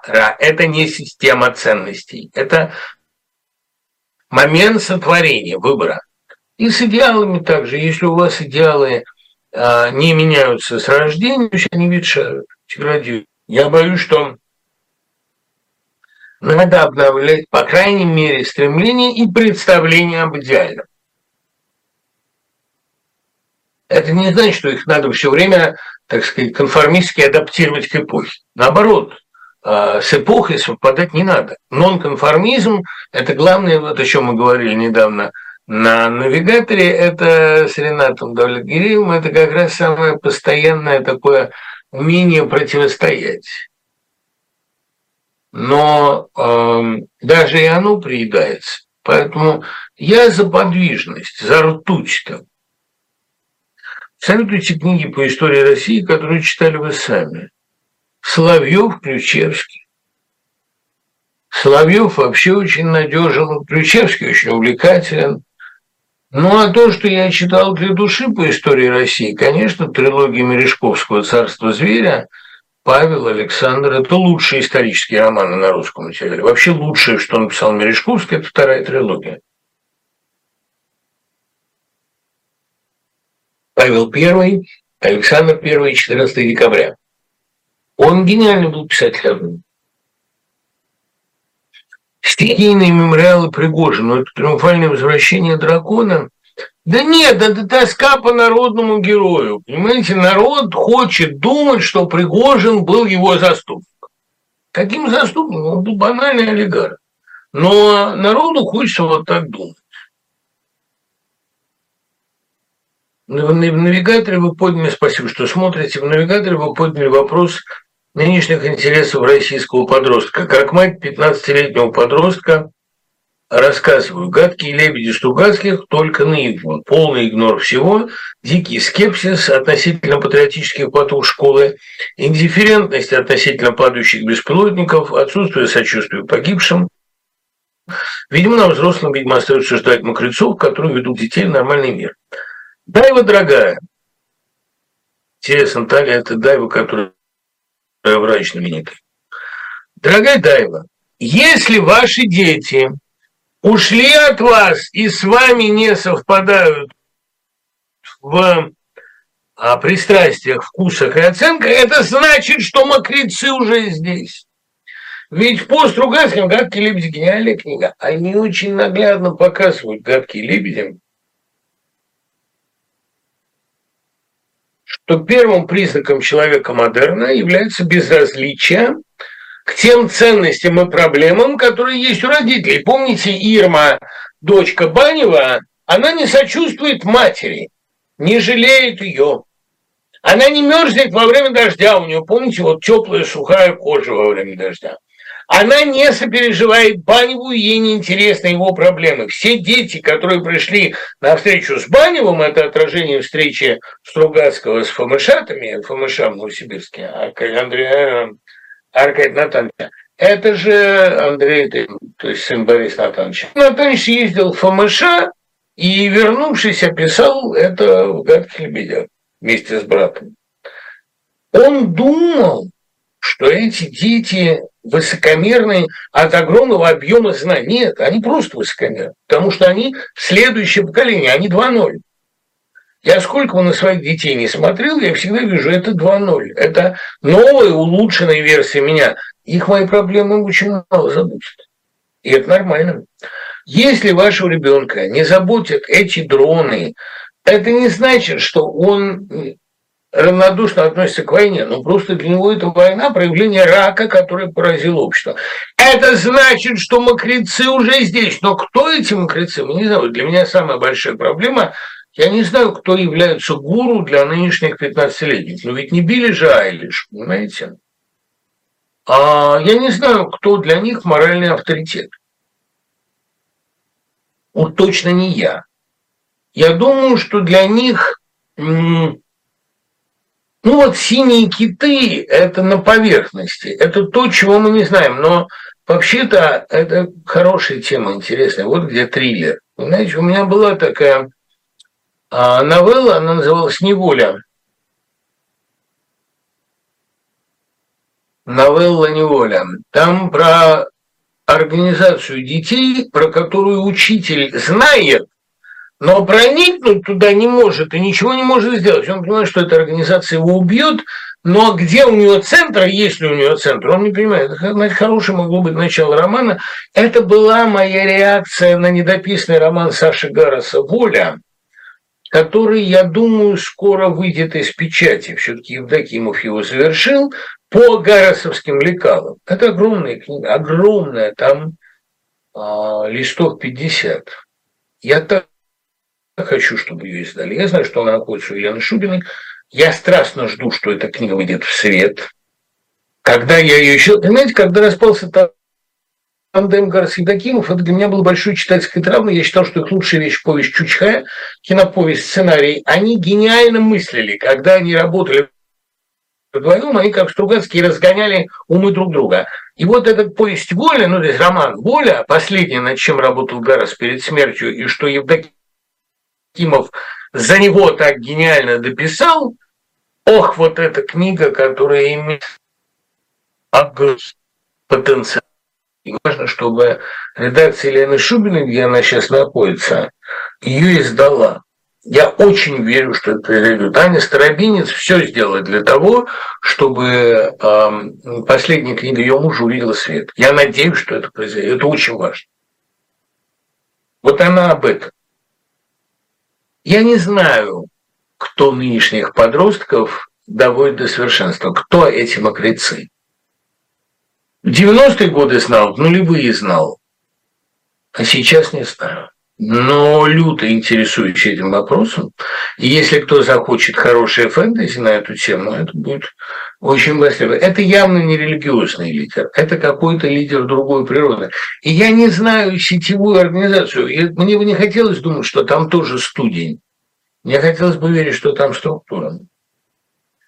Как вы считаете, а не может ли сам Арестович быть сектантом? Нет, он не сектант, потому что, понимаете, секта обычно имеет своей целью создание вертикальной структуры, где есть круг допущенных, есть э, э, отряд лохов, тоталитарная секта, по крайней мере, и тоталитарная секта стремится к созданию вертикали, к созданию вертикальной структуры. Арестович создает сетевую, и более того, у него слишком много, конечно, самоиронии, подстав. Он все время подставляется, я вижу, намеренно, нарочно. Вот когда он упоминает в Лесову книгу, например, ну что это как не самоподстав? Он же знает, что в Лесову книгу фальшивая. Значит, дощики. Но он, он да. Он для сектанта слишком насмешлив. Я думаю, слишком умен. Может ли Арестович быть опасен потенциально? Да. Скажу вам честно, для меня критерий значительности человека – это может ли он быть потенциально опасен. Если не может, он незначителен. Там нечему быть опасно. Все значительное, талантливое, интересное, потенциально опасно. Спасибо, что смотрите.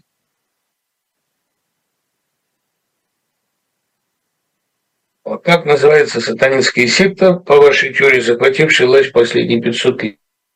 Лет. Сатанинские секты называются чекисты или опричники. Опричнина. Кромешник – это ведь тоже опричник. И он кромешник не потому, что это тьма кромешная у него душа, а почему слово «кроме», опри, кроме остальных. Для него власть эм, снимает все моральные вопросы и дают ему все права. Он исключение, опричник, кромешник. Вот условно говоря так.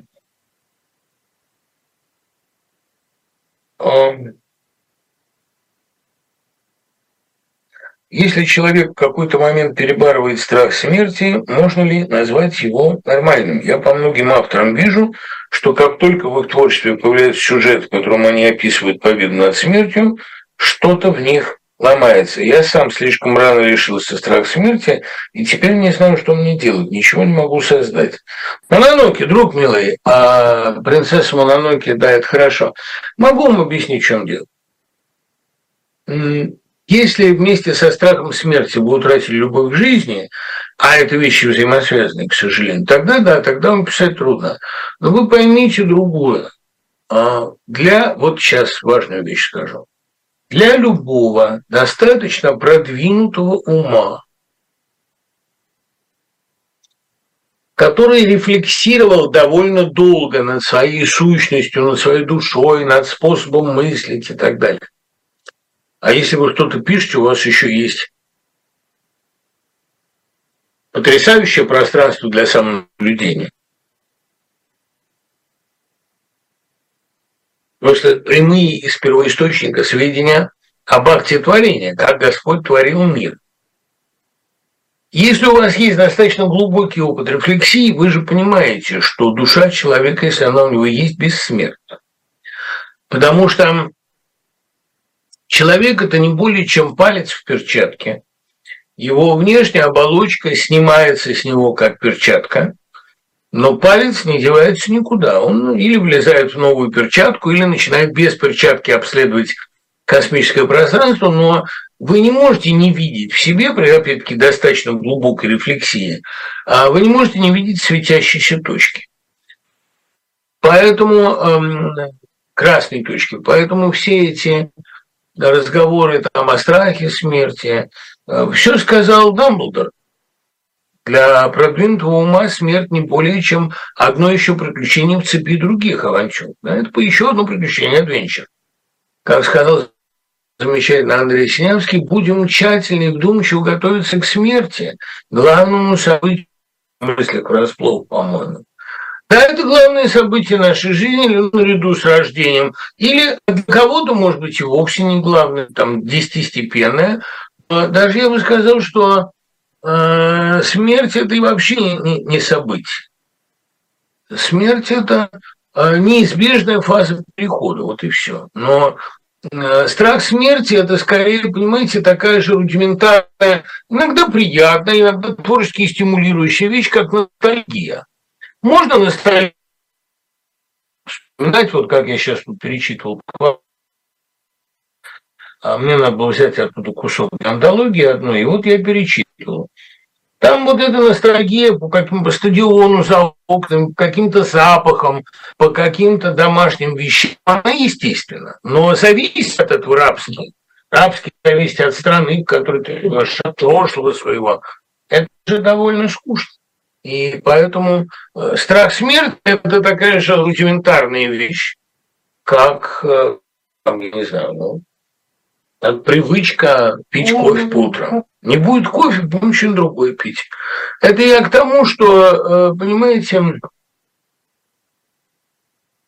ну вот мой ребенок, например, который пришел, как всегда, очень вовремя, он так похож на мою мать, она присылает мне в его лице такие постоянные приветы, что ну, о какой смерти мы можем тут говорить? Там любой материалист скажет, что это генетика. А я вам скажу, что генетика это не определяется.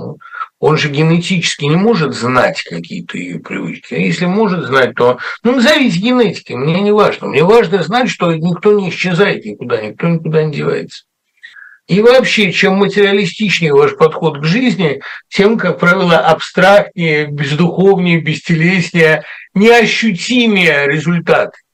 Наоборот, чем больше непрагматических, бесполезных вещей вы делаете, тем это выгоднее. Это главный эволюционный механизм, который еще Корней Чуковский в своей первой статье обозначил. Это была главная мысль. Великая обманка Господа. Чем вы прагматичнее, тем вы неудачливее. Чем вы бескорыстнее, тем вы богаче. Пишите бескорыстно, за это больше платят.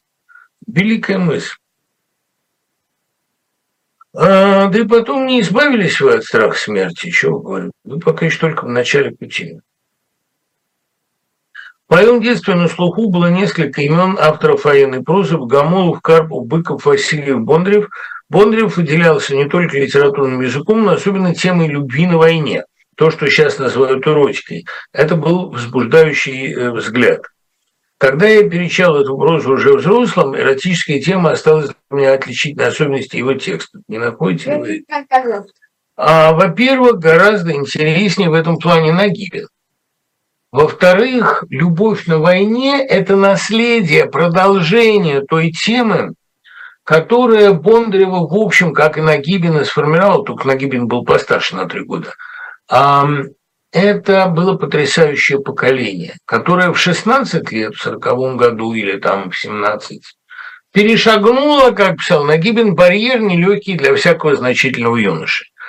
Они были людьми рано созревшими. И правильно дочка Васильева в а, дочка художника Васильева в романе «Выбор», совершенно правильно говорит, а, что вы молодые боги, она смотрит там на фотографии Ильи Рамзина, она же влюбляется в Рамзина, а в него нельзя не влюбиться, в этого 50-летнего иностранца. А вы были молодые боги. Это были люди, которые действительно первые люди в Эдемском саду, они открыли для себя поразительные вещи, они открыли для себя чувственность. И этой чувственностью была заражена, охвачена вся их жизнь. Это касается даже такого героя, в общем, довольно бедного, как э, Астафьевский мальчик в «Звездопаде», главный герой. Это было вообще очень чувственное поколение, открывшее для себя эротику, где, кстати говоря, ведь именно эти люди и создали эротический прорыв оттепели. А, ну, там как Чухрай в 41-м, гениальном чувственном фильме. Поэтому для меня э, именно Извицкая там был главной роли, если я не путаю ничего. Для меня э, вот эта эротическая тема на войне – это следствие, ну, как бы воспитания и системы ценностей того поколения, первого советского, свободного, абсолютно сверхчеловеческого и флийского поколения, которому принадлежал Бондарев. Меня некоторые люди там попрекали большим количеством эротики. Но дело в том, что это для инфлийского поколения была очень важная составляющая часть жизни. А когда э, Всеволод Багрицкий полюбил Люшу Боннер, ей было 15, а ему 16 там, или 17. Это было поколение рано вкусившее запретные плоды, да тут еще война, да тут еще ощущение, что надо успеть все, потому что жизнь может закончиться сейчас – и да, действительно, это было поколение, для которого эротика была очень важной составляющей жизни. Там э, Васильев, который в свою 45-летнюю жену в том же выборе до сих пор влюблен как ребенок. Назовите, пожалуйста, лучшие, на ваш взгляд, вещи Бориса Зайцева. Ну, я не знаю. Борис Зайцев – это очень, э, по-моему, бледный писатель. Добрый такой, трогательный, насквозь прозрачный, голубоглазый, седой, бледный русский интеллигент. Ну, неплохая повесть о Тургеневе. Ну, «Голубая звезда», по-моему, была у него повесть, если я не путаю ничего. Но а, все, что я у него читал, понимаете, это такой тихий, теплый московский свет, такой разбавленный шмелек. Шмелеву я терпеть не могу. А вот Зайцева, ну, э, люблю как тихого, трогательного интеллигента, но сказать, чтобы какие-то его вещи меня глубоко тронули, нет. Он, Борис Зайцев дожил до 90 лет и переписывался с советскими писателями. Жалко, что не вернулся. Мне кажется, в его возвращении уже не было бы компромисса, было бы что-то бесконечно трогательное. Он был такой очень московский человек. Вот, мне кажется, это был бы идеальный вариант судьбы. Интересно было бы записать вашу встречу с Курпатовым, дубль 2, а, особенно о разделении человечества. Желаю вам реализовать идею с градом обретенным. Град обретенный я обязательно напишу.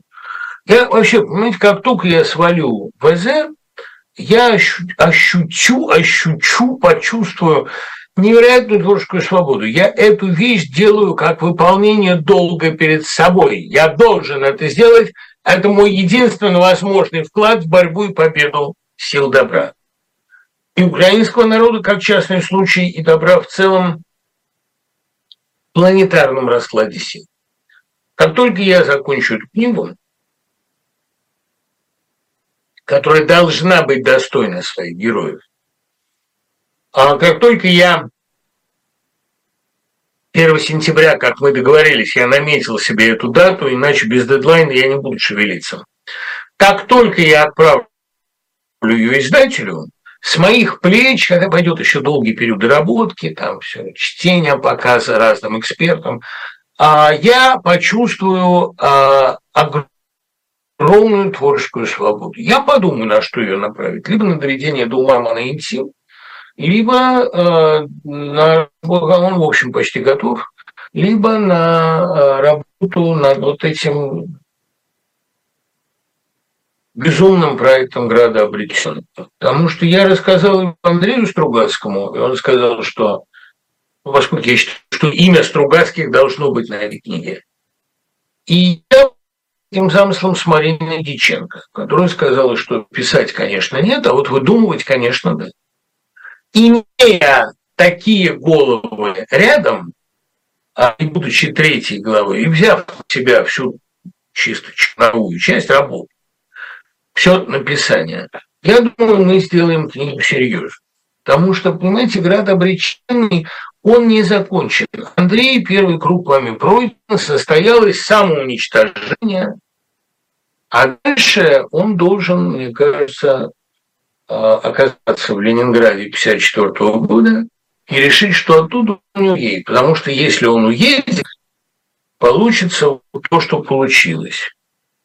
Я э, собираюсь написать и третью часть про войну. Это будет следствие того, что он остался, что у него получилось. И ничего другого получиться не надо. Град обречен, обречен на эту трилогию. Точно так же, как а, трилогии были Пусть Камерерия, но Диада волит триады. Я не могу сказать, что я хочу остаток жизни посвятить этому жанру. Конечно, нет. Но у меня есть идеи, которые продолжают, развивают град. Я всегда чувствую себя в общем продолжателем дела Стругацкого. И это великие отцы, сооснователи. Что мы делаем? Это попытка развить их Вселенную и продумать их догадки, приходившие к ним иногда случайно. Им приходило гораздо больше мыслей, чем могли они осуществить. Их душили замыслы. Я думаю, что, ну, ну как,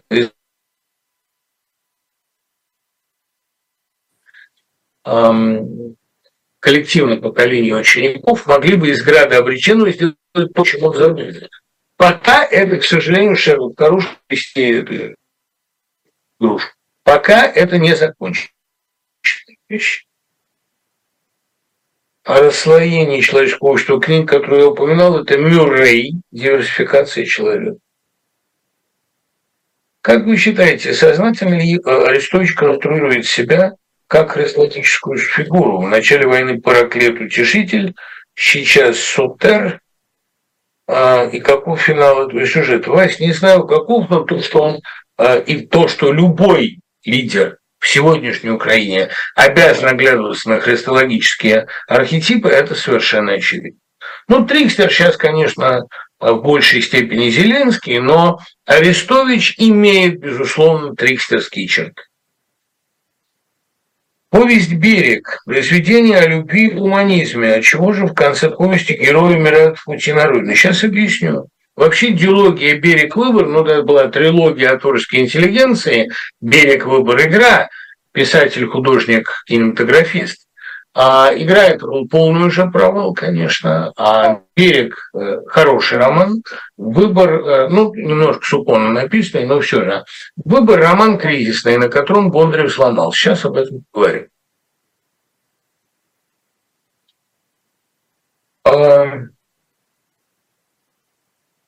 Какие произведения описывают идеологический раскол в семьях в отношениях близких друзей, непонимание, прекращение общения?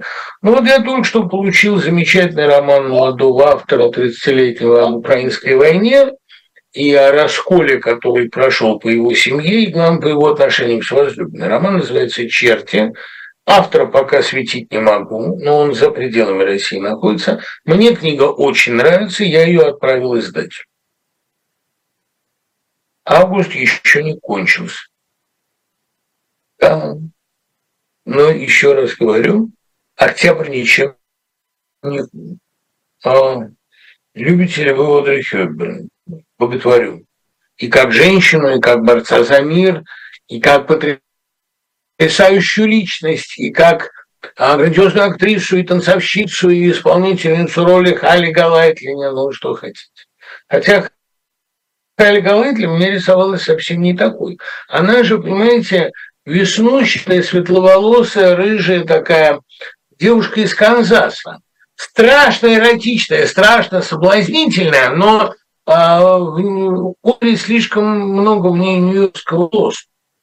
А она же, как сказал Капута, американская гейша. А американская гейша – это не а, какая-то, ну, это, конечно, к Денису Захарову вопрос нашему главному капутоведу, кто был прямым прототипом, их было много. Но американская гейша – это женщина, которую безумно хочешь.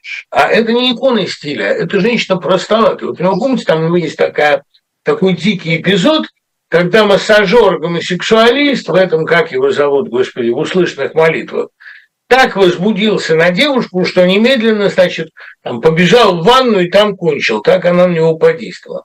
А есть вот такие женщины, действительно, в русских селениях и в американских, которые выросли где в глубинке на американских фермах. Она веснущатая, она простая, у нее широко расставленные глаза, у нее даже, может быть, руки крупноватые, может быть, она и кожа у нее слишком там обожжена а, каким-нибудь техасским или канзасским солнцем. Вот я в Арканзасе таких видал много но глаз не отвести, и главное, возникает жуткое желание, вот эта скуластость, э, губы пухлые, нос курносый, ну просто невозможно оторваться.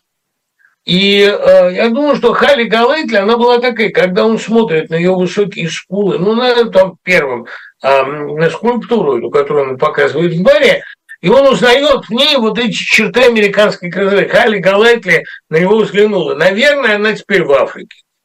Африка – это место всеобщего бегства как у Пригожина, как у Гумилева, прости господи, за расположение этих имен.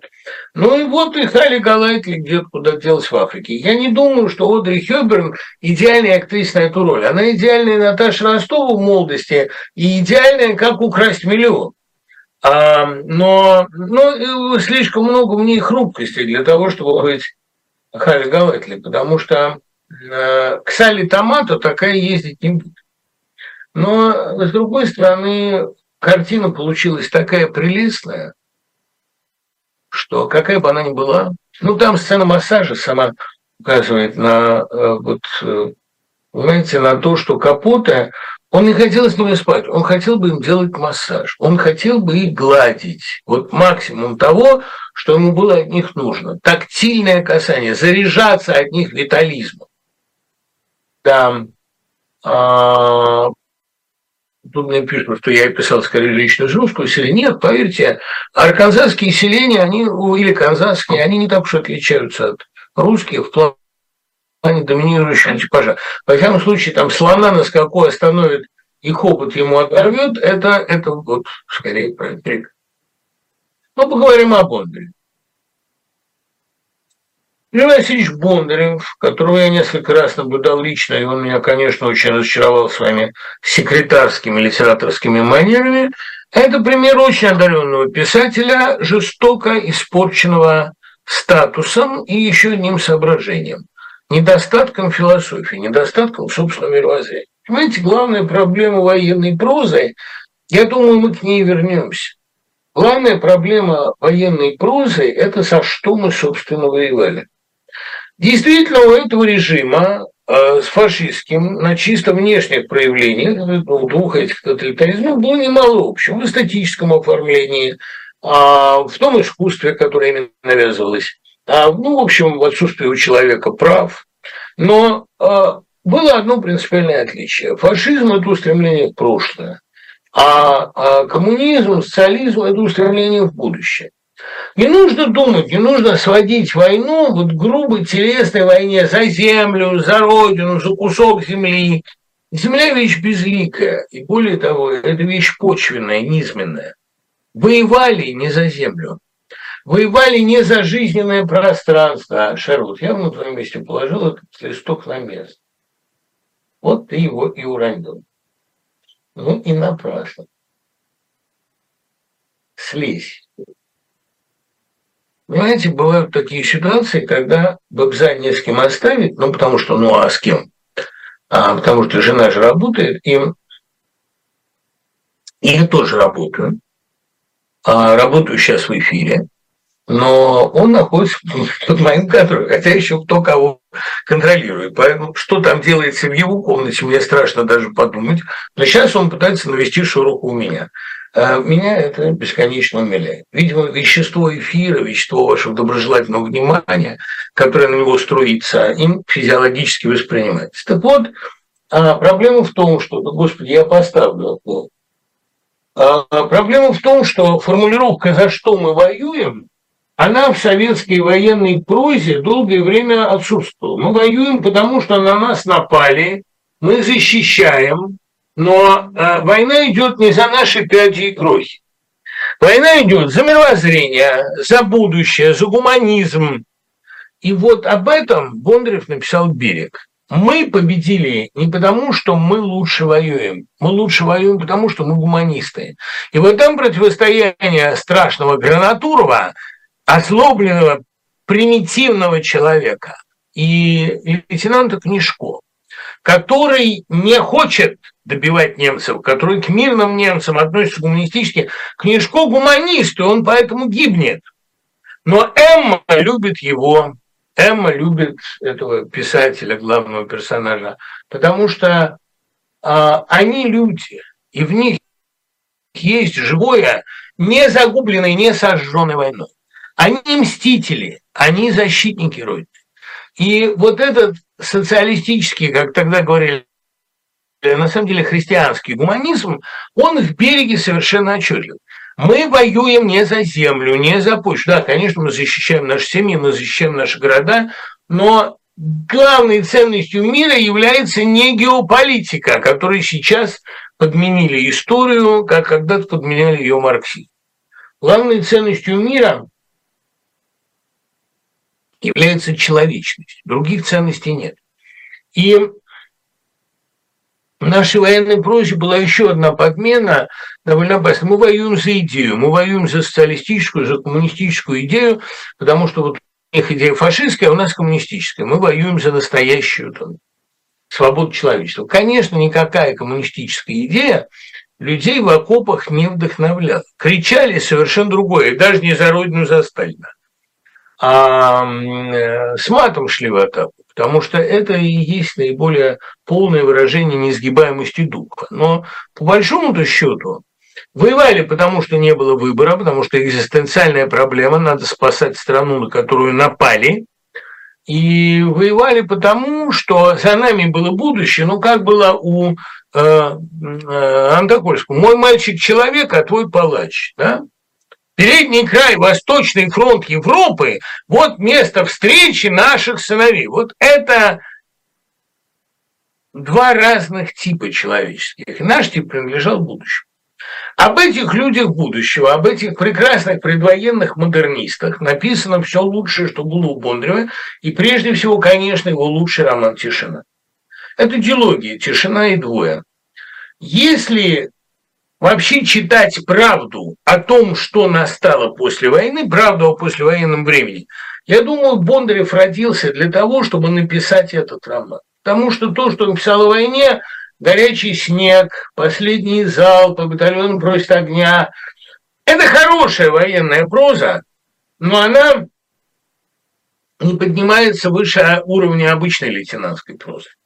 А вот в тишине, ну она еще появилась, тишина на волне, по-моему, 61 год, на волне такого огромного прозрения после сталинского. Ведь там у него Вохменцев, а, главный герой Сережа, после войны встречаются с Уваровым в ресторане.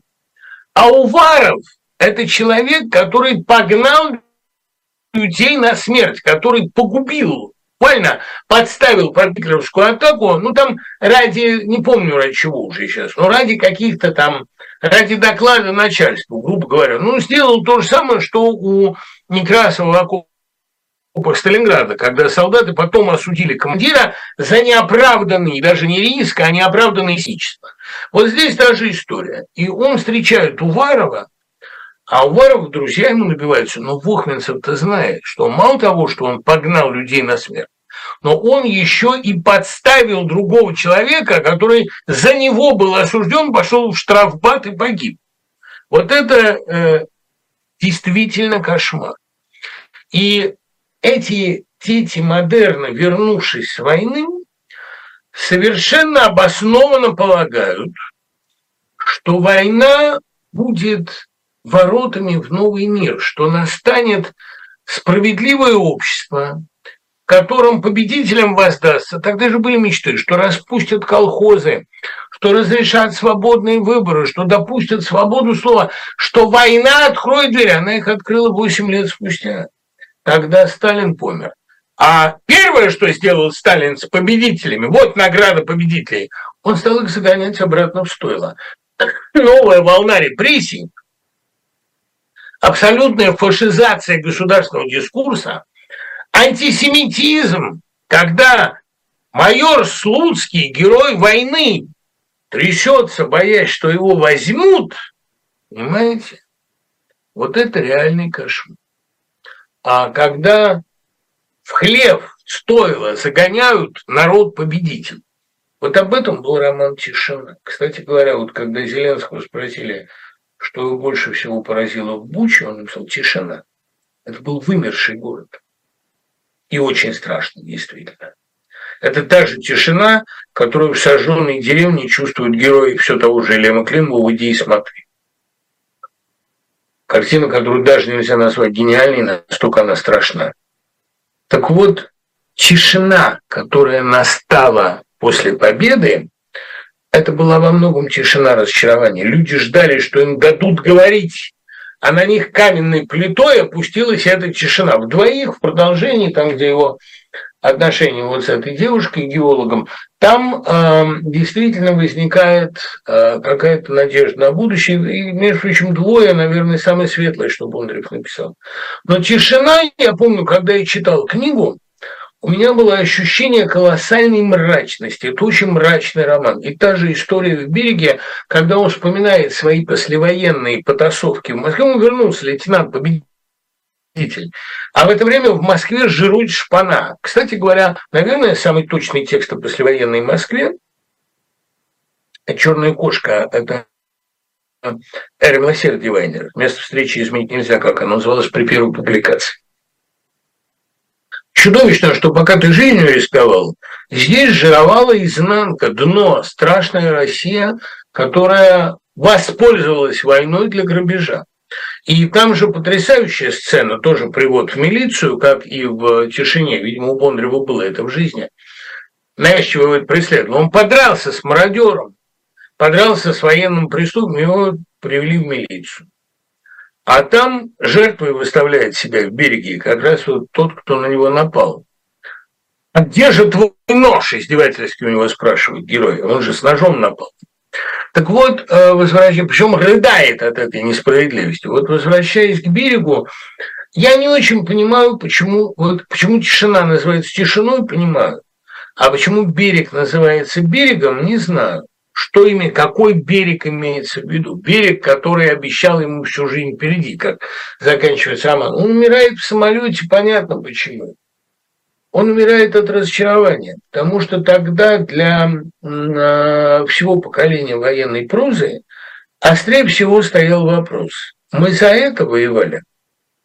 Мы воевали вот за этих пришедших сейчас к власти самодовольных наглых мещан, мы воевали за это вырождение, это особенно остро, конечно, это у Быкова, в «Мертвом не больно». Но это и у Бориса Васильева с невероятной остротой. И там «Мертвым не больше» начинается с того, как фронтовика не пускают в гостиницу, такие же наглые новые люди. Об этом же, кстати говоря, белорусский вокзал. И об этом же поразительно острая вещь э, как раз Бондаревый берег, потому что его возвращении на родной берег, в родную страну, Талий – это страна, за которую он воевал. Талий – это родина, которую он в окопах представлял. Или с ней произошло полное безговорочное перерождение, как считал Борис Васильев в поздней своей прозе и прежде всего в экспонате номер или в холодно-холодно, или в «Не стреляйте в белых лебедей». Я думаю, что Бондарев сломался на выборе, потому что а выбор – это попытка подменить предмет. Илья Рамзин, который после войны оказался на Западе, после плена, и прожил там, в общем, вполне достойную жизнь. Он приезжает на родину, и художник Васильев должен подчеркнуть свою моральную перед ним правоту. Ужас в том, что он моральной правоты не чувствует. И роман заканчивается его полной растерянностью, и он говорит, Маша, где же ты, Маша, обращаясь к жене. И было, я помню последнюю фразу, и было три часа самого безнадежного времени мартовской ночи. Это в 70-х годах наступившее время, которое, кстати говоря, у Бондарева очень точно в выборе описано время карьеристов, лжи государственной и лжи эстетической, время вырождения, там вот этот любящий мужское общение, джентльмен-художник, который э, Рамзина водит по Москве, это время мещан, победивших. И, конечно, Рамзин на этом фоне морально глубоко прав. Но когда он кончает с собой там в гостинице «Скрип себе вены», там уход Сенеки он пишет, он э, доказывает этим, что человек без Родины жить не может. А вот это, на мой взгляд, самое сильное заблуждение. Потому что постановка Родины выше истины, а государство выше Родины – это и есть две основы фашистской морали, которые в России победила сегодня. Как это не ужасно звучит. И когда э, именно тема Родины, подменяющая, оказывается в выборе главный, ведь выбор-то в чем? Воевали-то ведь не за землю, еще раз говорю, не за имманентные врожденные понятия. Воевали за то, чтобы быть лучше, чем они, не быть ими. А подмена всего культом Родины – это и есть ну, признак философской, если хотите, нищеты Бондарева. Дело в том, что Бондарев претендовал быть большим писателем, и у него в мгновениях вот этих его а, маленьких рассказах все время, так, ну, как бы солженицынские крохки, все время потуга мыслить, все время желание философии. Но философски он абсолютно ничего, он может произнести только банальности. Я боюсь, главная проблема советского патриотизма и вообще советского дискурса была в том, что этот дискурс был философски неглубок. И именно поэтому вот теперь так быстро выдохлась она, как правильно говорит Андрей Шемякин, выдохлась не по политическим, а по метафизическим причинам. Все остальное, что писал Бондарев после выбора, начиная, это и был выбор. Это была деградация человека, который превратился из писателя в литературного секретаря. Это не отменяет его превосходных ранних достижений. Услышимся через неделю. Пока.